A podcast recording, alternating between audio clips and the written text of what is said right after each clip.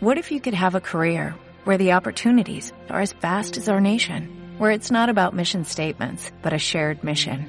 At U.S. Customs and Border Protection, we go beyond to protect more than borders, from ship to shore, air to ground, cities to local communities. CBP agents and officers are keeping people safe.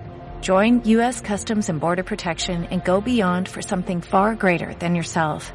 Learn more at cbp.gov/careers. 3, 2, 1, comenzamos.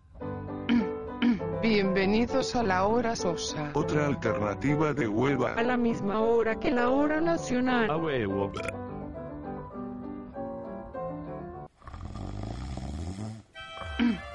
Soso sosa del latín insulsus. Adjetivo calificativo que no tiene sal. Lo que tiene poca. Dicho de una persona, de una acción o de una palabra que carece de gracia y viveza. La hora sosa. Otra alternativa de hueva. A la misma hora que la hora A nacional. huevo.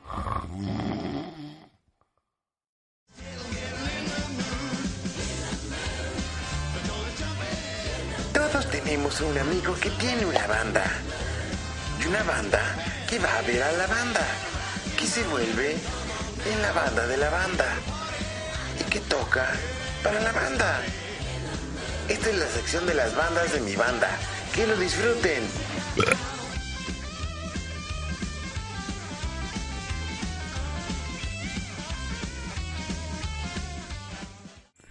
Hola, ¿qué tal? Mi nombre es Daniel, soy el baterista de la banda Dardo. Le- les quiero mandar un grandísimo saludo e invitarlos a todos los escuchas a que vayan al Vive Latino a apoyar todas las propuestas nacionales e internacionales que van a estar en este cartel del 2013. Nosotros como Dardo vamos a estar tocando el viernes 15 de marzo a las 5.45 pm en la carpa integrante. Los invitamos para que puedan disfrutar un buen show, una propuesta honesta y mucho rock and roll. También quería, bueno, los, les queremos dejar con esta rola que se llama Combustión de nuestro primer sencillo de nuestra nueva producción Moebius para que sigan moviendo la patita en este, en este gran programa. Esta rola es una de las rolas más ponchadas que tenemos en el disco y espero que la disfruten. Sigan escuchando La Hora Sosa. Saludos. Nos vemos en Vive Latino. A huevo.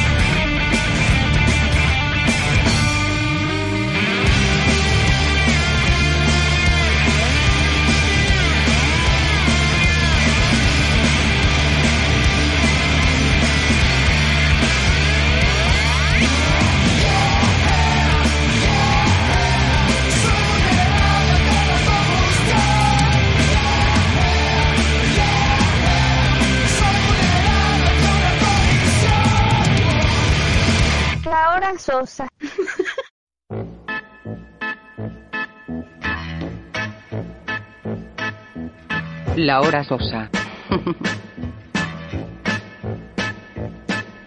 Show me the way to the next whiskey bar. Oh, don't ask why. Oh, don't ask why. Show me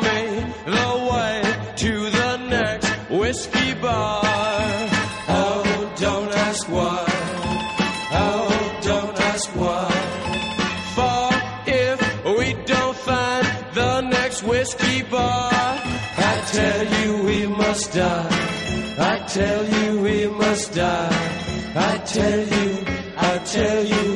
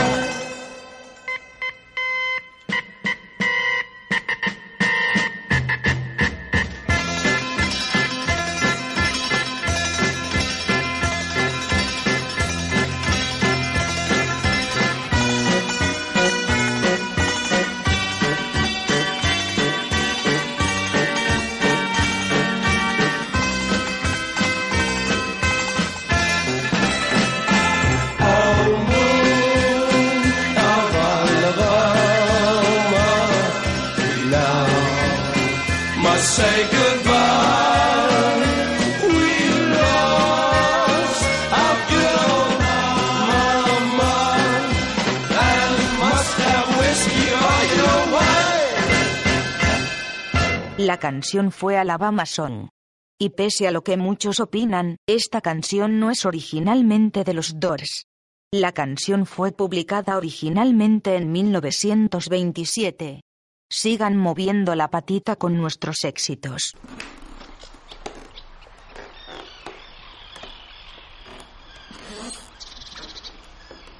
Buen día, ¿se ha preguntado qué ha pasado esta semana?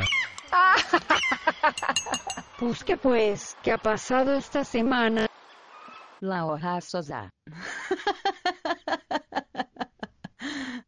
Lunes 4 de marzo del 2013. Grandes avances se amaneció el pasado lunes sobre el VIH infantil. Un grupo de científicos participaron en una importante conferencia sobre SIDA y declararon que un niño de Mississippi tiene actualmente dos años y medio y ya no toma los medicamentos para el VIH desde hace un año, sin haber presentado más los síntomas de la afección. Martes 5 de marzo del 2013. Por fin, contra toda declaratoria del gobierno venezolano, pasó lo innegable. Hugo Chávez murió este martes, a los 58 años de edad. Miércoles 6 de marzo del 2013. La PGR detectó un nuevo movimiento bancario en el caso de Elba Esther Gordillo. Se trata de un depósito de casi 900 mil dólares a favor de Otón Sánchez Arriola, uno de los nietos consentidos de la maestra. Hijo de Otón Sánchez Vela, exdiputado local en Morelos. La PGR evalúa congelar la cuenta de Otón Sánchez, quien el año pasado contendió por Nueva Alianza por la presidencia municipal de Ayala, en Morelos, pero perdió. Jueves 7 de marzo del 2013. Autoridades del gobierno federal confirmaron que fueron detenidas 34 personas originarias de La Ruana, Michoacán, y los datos de inteligencia y el tipo de armas aseguradas indican que muchos grupos de autodefensa fueron armados por la delincuencia organizada. Viernes 8 de marzo del 2013. El gobierno federal informó que durante febrero se registraron 914 homicidios relacionados a delitos federales, de los cuales 852 son personas presuntamente responsables de hechos ilícitos o vinculados a averiguación previa. Es el número más bajo en homicidios reportado en los últimos 40 meses. Sábado 9 de marzo del 2013. Joanny Sánchez, vicepresidenta de la Libertad de Prensa e Información de la Sociedad Interamericana de Prensa en Cuba, presentó un informe de la situación de los periodistas y el derecho a la libertad de expresión que ocurre actualmente en la isla. Citó en primer lugar que la propia Ley 88 establece la prohibición del libre ejercicio de la opinión, nombrada por otros como la Ley Mordaza. Agradeció todos los reconocimientos que ha recibido de manos de otros países, pues destacó que estos galardones son en Cuba un escudo de protección para que no la desaparezcan, la callen, la detengan o la repriman. Domingo 10 de marzo del 2013. Este domingo el presidente Enrique Peña Nieto, en un mensaje a la ciudadanía desde Palacio Nacional, declaró que ellos no vinieron a gobernar, sino a transformar el país. Claro, poco antes del FOBAPROA nos hemos dado cuenta de los cambios que le hacen al país. Gracias. Y esas, señores y señoras, han sido las noticias de la semana. Espero que de la risa no hayamos causado retortijones en sus barrigas. A huevo.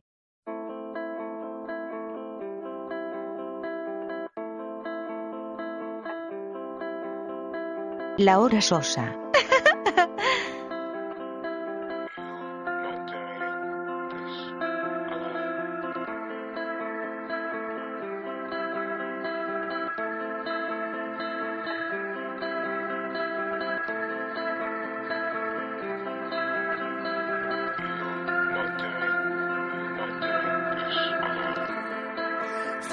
Sweetheart, the melancholic,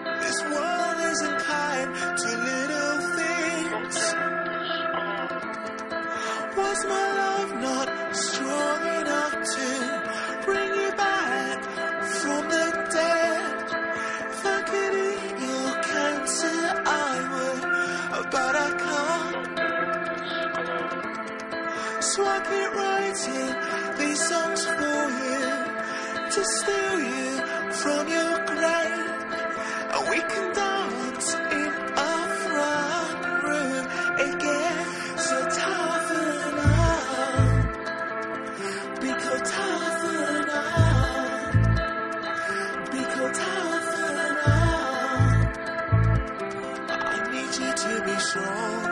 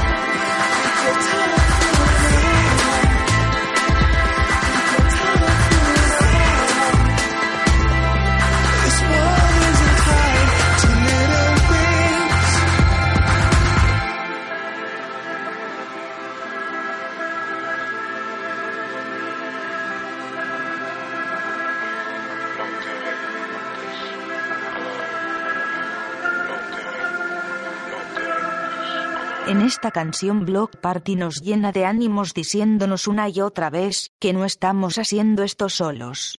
La canción se llamó Vico. Y sí, resistan.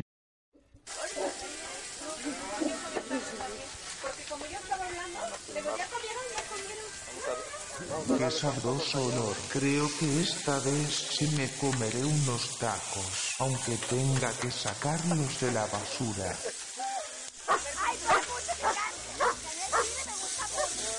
Míralo. Pero qué lindo perrito, parece muy amistoso. Mira qué bonita, una víctima. Le arrebataré ahora mismo ese taquix de suadero. Ven, chiquito. Ven, ven, chiquito. Bonito, ven. Ven, bonito. Ven, ven, chiquito. Ven.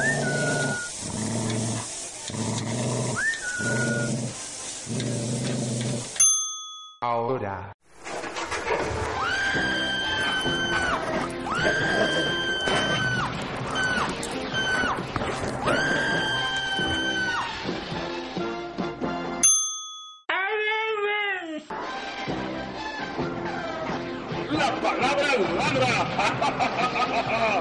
Emocionense hoy con Mauricio Jiménez.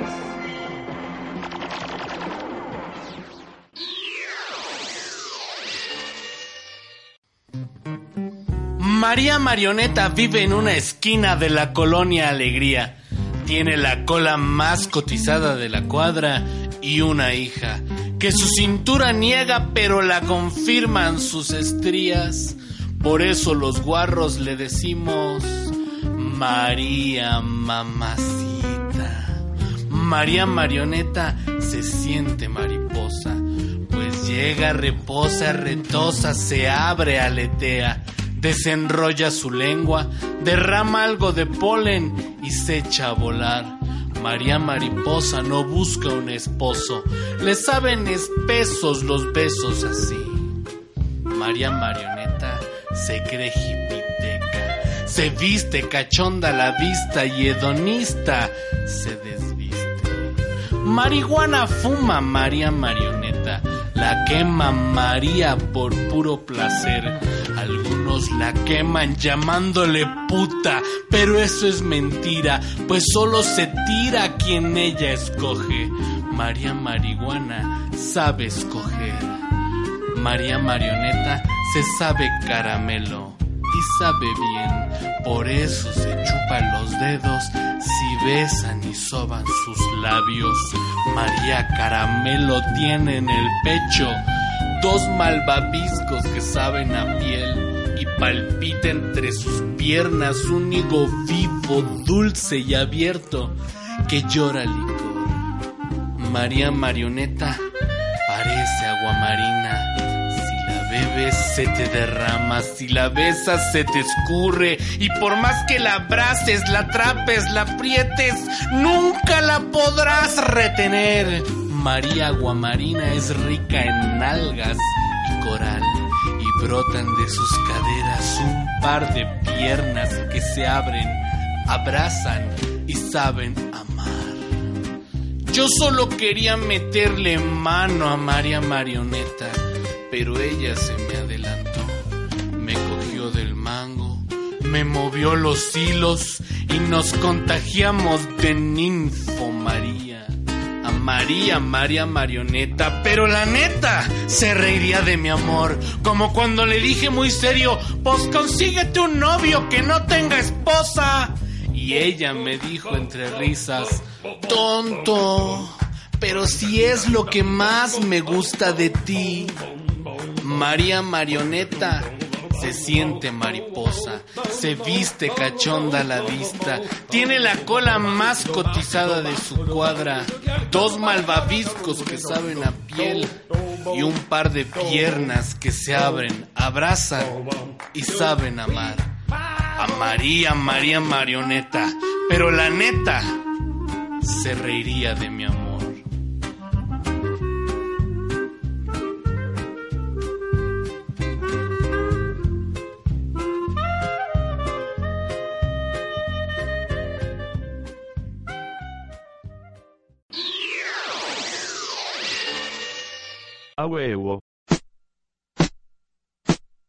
Laohasaza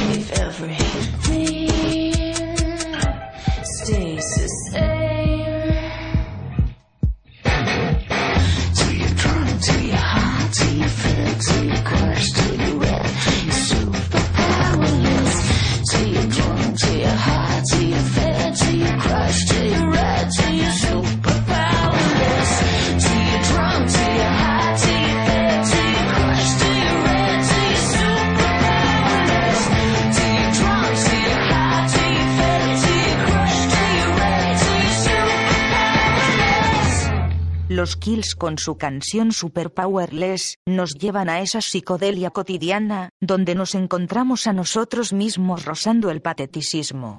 Ya bájenle a sus ondas hipsters y sigan moviendo la patita.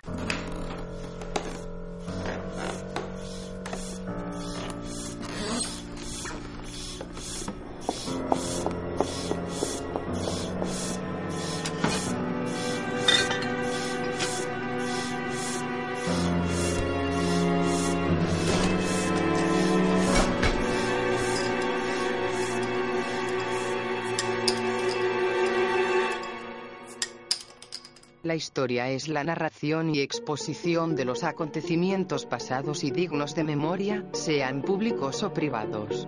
Es la ciencia que tiene como objeto de estudio el pasado de la humanidad. Es la narración de cualquier suceso, incluso de sucesos imaginarios y de mentiras. Sea su propósito el engaño, el placer estético o cualquier otra perversidad. Llamamos historia al pasado mismo cuando un suceso pierde su actualidad e interés por completo. Se vuelve historia.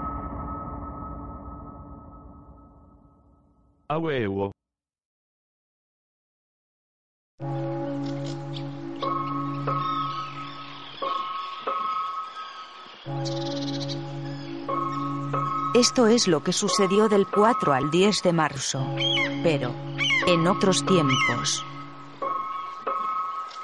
4 de marzo.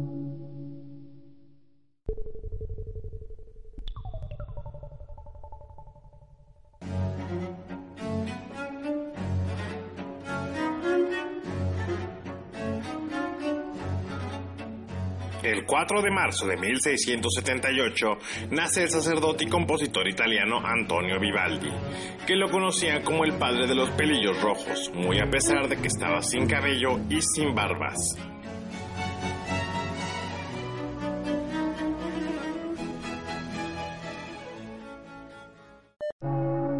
Cinco de marzo.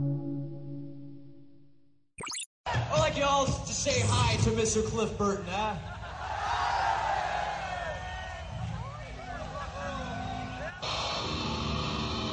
El 5 de marzo de 1983, Cliff Burton hace su debut como el mejor bajista que ha tenido Metallica. Años más tarde moriría trágicamente en un accidente en el autobús de la gira.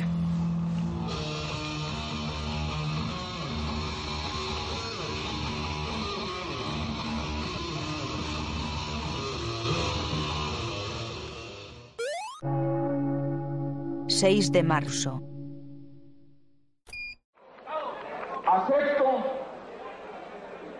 El 6 de marzo de 1994, Luis Donaldo Colosio firma su sentencia de muerte al dar su famoso discurso en el Monumento de la Revolución, donde declaró así, ser herederos de la Revolución Mexicana es un gran orgullo, pero ello no garantiza nuestra legitimidad política, refiriéndose a los 70 años de poder del Partido Revolucionario Institucional. Sus compadres priistas lo mataron 17 días después. Que ser herederos de la Revolución Mexicana es un gran orgullo, pero ello no garantiza nuestra legitimidad política. 7 de marzo.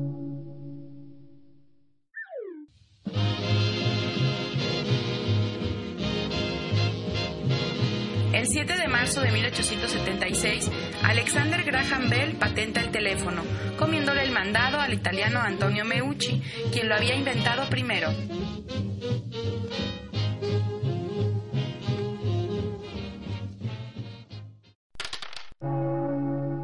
Ocho de marzo. Un sauce de cristal, un chopo de agua, un alto surtidor que el viento arquea. El 8 de marzo de 1959 se publican en México los poemas Libertad bajo palabra de Octavio Paz. Da un rodeo y llega siempre. Un caminar tranquilo de estrella o primavera sin premura. Agua que con los párpados cerrados mana todas las noches profecías. 9 de marzo.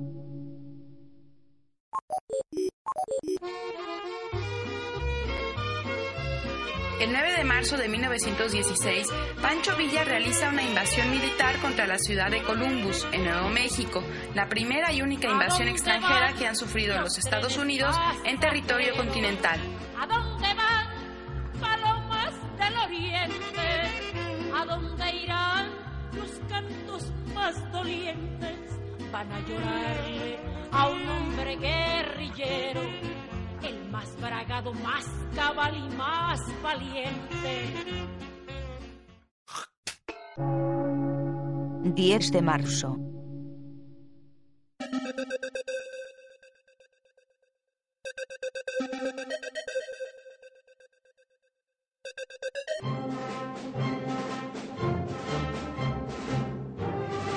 10 de marzo de 1952, en Cuba, Fulgencio Batista encabeza un golpe de Estado en contra del gobierno de Carlos Prioso Carras, siendo esta la segunda vez que realizaba un golpe de Estado en la isla. Este personaje, años más tarde, vendría Fidel Castro y compañía a darle una cucharada de su propio chocolate.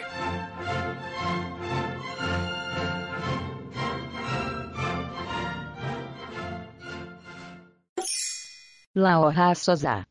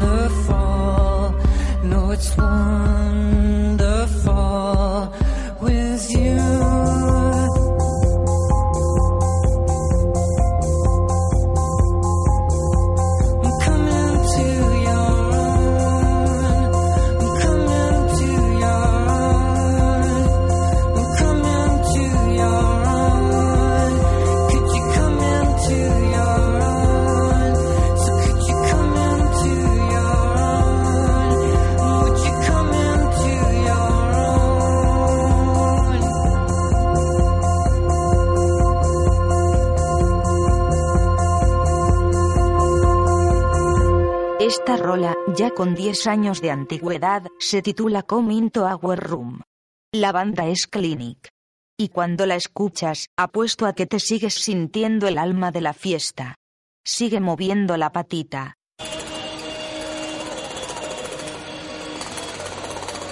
De acuerdo a la ley electoral, este tiempo es oficial y corresponde al Instituto Federal Electoral.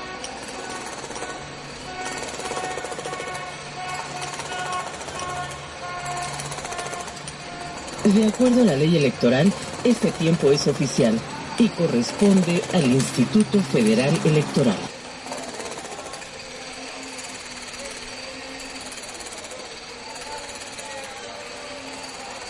De acuerdo a la ley electoral, este tiempo es oficial y corresponde al Instituto Federal Electoral.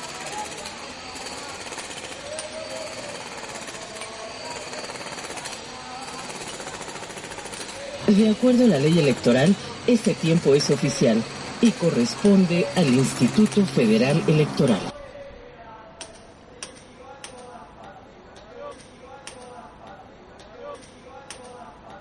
Por pura coincidencia, me llamaron el otro día de una empresa encuestadora.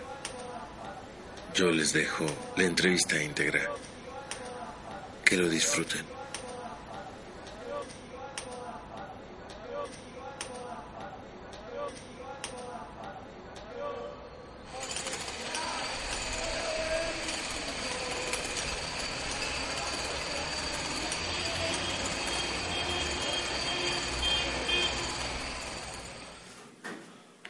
La PCR detuvo el Berger Gordillo por el mal uso de los recursos procedentes de las cuotas de los maestros. ¿Qué tanto cree usted que esta acusación es cierta? ¿Muy cierta, algo poco o nada cierto? No, eh, creo que es totalmente cierta. Perdón, ¿sería muy cierta, algo poco o nada? Muy cierta. Con lo que usted sabe o ha escuchado, ¿está usted de acuerdo o en desacuerdo con la detención de la líder El Berger Gordillo? Estoy muy de acuerdo con ello. En su opinión, ¿qué cree que pasará con el Bester Gordillo? ¿Se le aplicará todo el peso de la ley o podría salir libre por ser un personaje político importante? Saldrá libre por ser un personaje político importante. Cuando acabe el sexenio de Enrique Peña Nieto. Claro. ¿La información que ha dado el gobierno federal sobre la detención de la líder sindical ha sido suficiente o no ha sido suficiente? ¿Suficiente? Hablando del tema educativo, con la detención de la líder del sindicato, ¿usted cree que la calidad de la educación mejorará o no mejorará? Mm, ¿La pregunta es a corto plazo o a largo plazo? A corto plazo. No, no mejorará. El pasado lunes el presidente y los líderes de los partidos políticos y líderes del Congreso promulgaron la reforma educativa, cuyo objetivo es mejorar la calidad de la educación.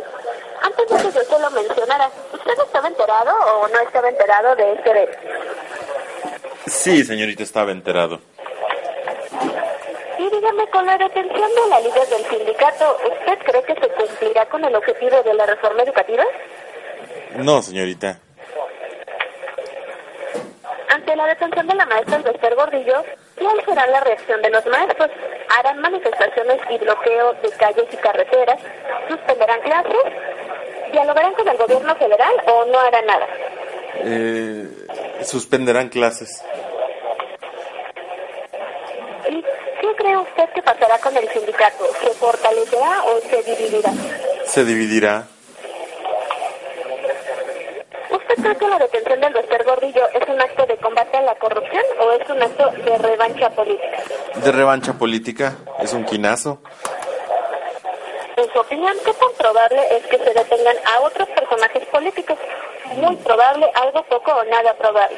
No habla la pregunta sobre qué partidos serán. Si son del PRI, creo que es poco probable. Si son de otros partidos, es probable. Poco probable, póngale. Comprendo. Y nuevamente, de los personajes políticos que usted recuerde, ¿quién cree usted que podría ser detenido? De Shams, por ejemplo. Moreira, por Comprende. Bien, eh, con la detención del doctor Gordillo, ¿usted cree que el presidente Enrique Peña Nieto hará los cambios que necesita el país? ¿Usted cree que sí los hará o no? No, ¿El presidente combatirá la corrupción y la impunidad? no, ¿También investigarán a su hija que es senadora y su nieto que es diputado? que si creo que lo harán. Sí, sí lo harán. Creo que en este momento deben de estar quemando papeles en su casa. Perdón, dígame. Creo que en este momento esas dos personas deben de estar quemando papeles en su casa. Los siguientes aumentarán la credibilidad de las acciones del presidente. ¿Usted que sí aumentará o no? No, no aumentará. ¿El partido Nueva Alianza será investigado? ¿Usted cree que sí lo investigarán o no? Sí, sí lo investigarán. Siguiendo, con las consecuencias de este hecho, la detención del doctor Gordillo, ¿usted cree que beneficia o perjudica a los estudiantes? Beneficia a los estudiantes. ¿Al PRI lo beneficia o lo perjudica? Lo beneficia. ¿A Enrique Peña Nieto? Lo beneficia. ¿A otros líderes sindicales?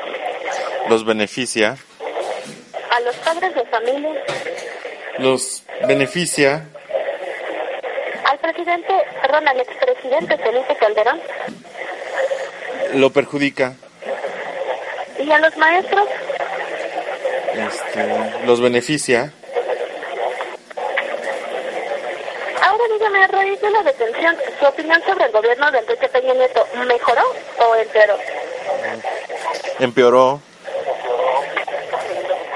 ¿Y ahora usted está de acuerdo o en desacuerdo con lo que ha hecho el presidente Enrique Peña Nieto hasta el día de hoy? En desacuerdo. En una escala del 0 al 10, donde 0 es reprobado y 10 excelente, ¿qué calificación le daría a Enrique Peña Nieto en su desempeño como responsable como presidente de México? Dos. ¿Qué número? Dos. Después de esta acción, ¿usted le cree o no le cree al presidente? No.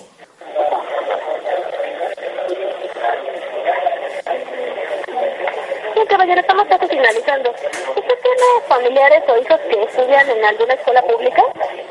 Mm, sí, señorita. Y para finalizar y solo con fines estadísticos. Y para finalizar y solo con fines estadísticos. Y para finalizar y solo con fines estadísticos.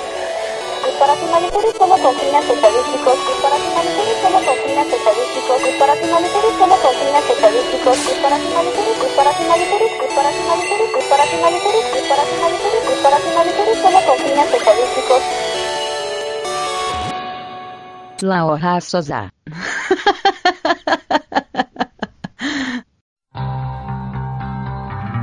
La hoja sosa.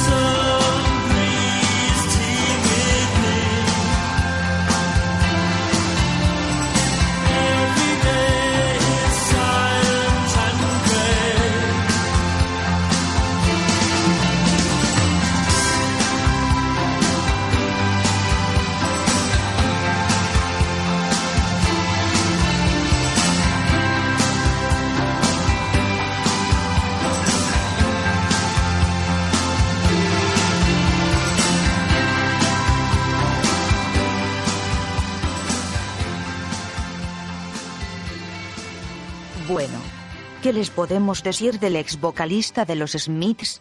Morrissey, con su canción. Everyday is like Sunday, nos envuelve con su melodía sutil y su sensual estilo para cantar. Sigan moviendo la patita.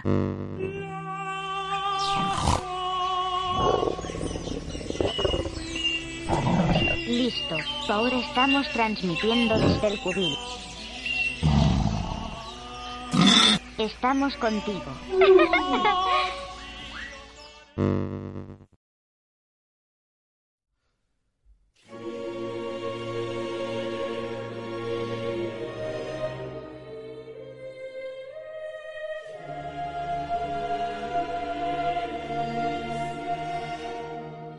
Ahora que el Papa emérito Benedicto XVI descansa en su casa de retiro, el conclave para elegir Papa comienza el martes 12 de marzo, pero no se sabe hasta cuándo acabará. El conclave durará todo el tiempo que sea necesario. La iglesia italiana es la más representada. Entre los 115 cardenales que votarán hay 28 italianos, 11 africanos y 33 americanos, entre otros más. Para ser elegido papa son necesarios 77 votos, y cada país tiene a su favorito. Incluso hay medios mexicanos que acusan a Norberto Rivera como uno de los más fieros contendientes, pero la prensa internacional apenas sabe quién es él. Entre los favoritos están Odilio Pedro Scherer, obispo brasileño de 63 años, Peter Tuxon de Ghana, con 64 años, Angelo Scola, italiano de 71 años, Christoph Schweborn, austriaco de 67 años, y Mauro Piacenza, italiano de 69 años. El primer día después de la misa en la Basílica de San Pedro, los cardenales se encierran en cónclave. Ya por la tarde, a las cuatro y cuarto, los cardenales electores se dirigirán a la capilla Sixtina y todos los que no participan en el conclave deberán salir de la capilla y cerrar las puertas por fuera. Los guardias suizos custodiarán a partir de entonces la capilla. A partir de ese momento, se puede proceder a la primera votación, la única que se produce el primer día.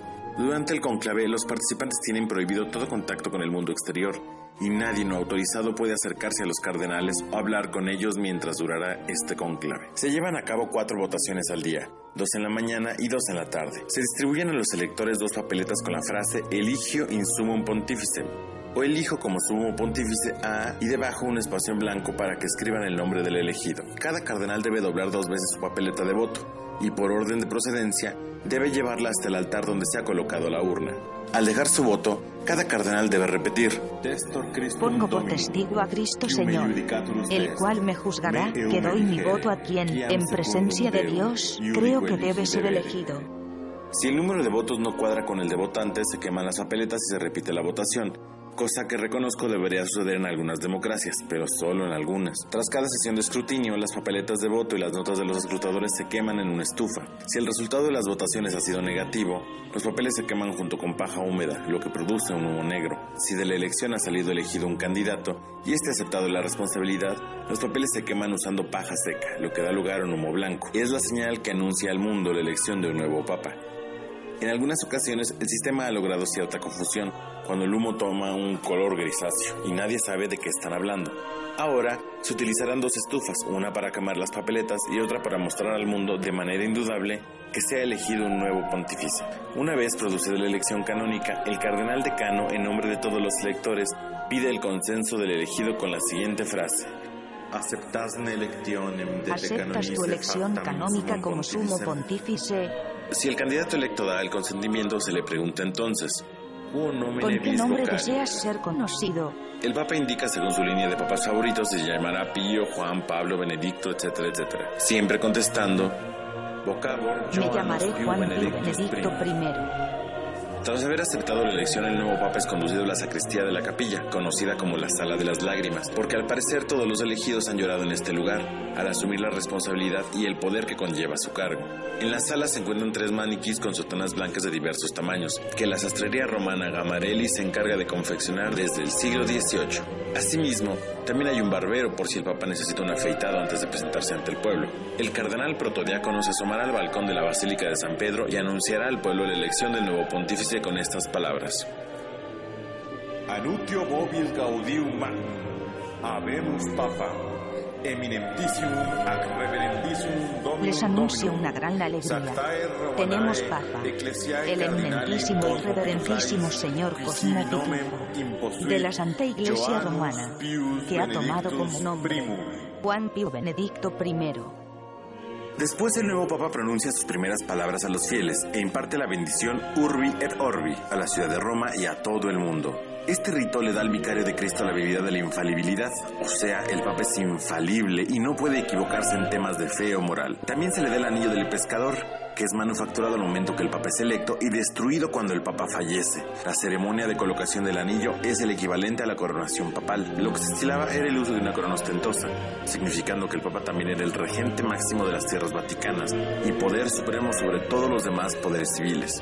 Y no fue hasta Juan Pablo II que se eliminó por completo la frase coronación papal, aunque no el rito. Así también el papa saliente o papa emérito Benedicto XVI ordenó que le bajaran dos rayitas a la ostentación de la corona, haciendo un modelito un poco más sencillo, en oro y plata. Al nuevo papa se le entrega el palio, que es la banda que le cuelga sobre los hombros. Se les da la mitra, que es el sombrero chistoso herencia de los faraones egipcios en su colisión contra Roma, así como otros artilugios como el solideo, que es un pequeño gorro de tela que cubre la coronilla, similar al que usan los judíos más practicantes pero en este caso es de color blanco. Los obispos y cardenales lo usan también y el significado de esto es que solo se lo quitan en presencia de Dios, haciéndolo solamente en misa cuando se consagra el vino y el pan, aunque los obispos y cardenales se lo quitan ante el Papa y ellos lo usan de color rojo. En total desde Don San Pedro en el siglo I hasta nuestros días en pleno siglo XXI ha habido 265 papas. Después de San Pedro, quien fue papa entre 34 y 37 años, solamente el Beato Pío IX o Pío IX es el que más ha durado en este puesto, durando así 31 años y medio entre 1846 y 1878. Entre los más cortos están el del Papa Urbano VII, que duró únicamente 13 días como papa por ahí de 1590, sin contar Esteban II, que solamente vivió tres días después de la elección, allá del 752 después de Cristo. La Iglesia Católica ni lo toma en cuenta como papa. O Juan Pablo I, quien fue asesinado solamente a 33 días de ser elegido como papa al querer poner un orden financiero a la Iglesia de Cristo. El papa más anciano de todos los tiempos al momento de su elección fue Agatón, electo a la edad de 100 años, en el año 678, pero solo gobernó dos años como tal. Benedicto XVI ha sido el sexto papa más anciano de toda la historia de la Iglesia Católica, electo a los 78 años y 3 días. Pío IX es el quinto papa de mayor edad al momento de morir con 85 años y Juan Pablo II fue el séptimo al morir a los 84. Esto fue La Hora Sosa. Espero la hayan disfrutado.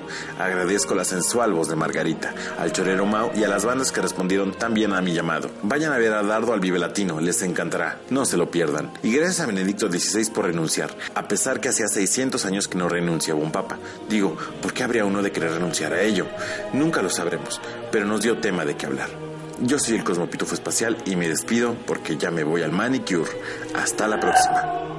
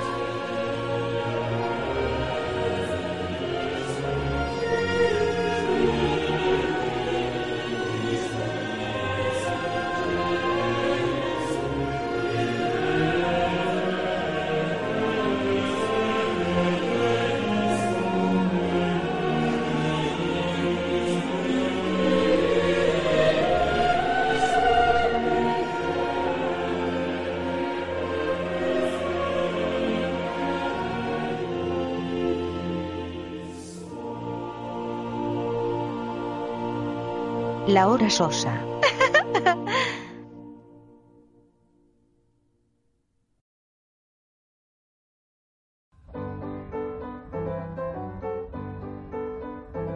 La hora sosa. Otra alternativa de huevada. A la misma hora que la hora nacional. A huevo.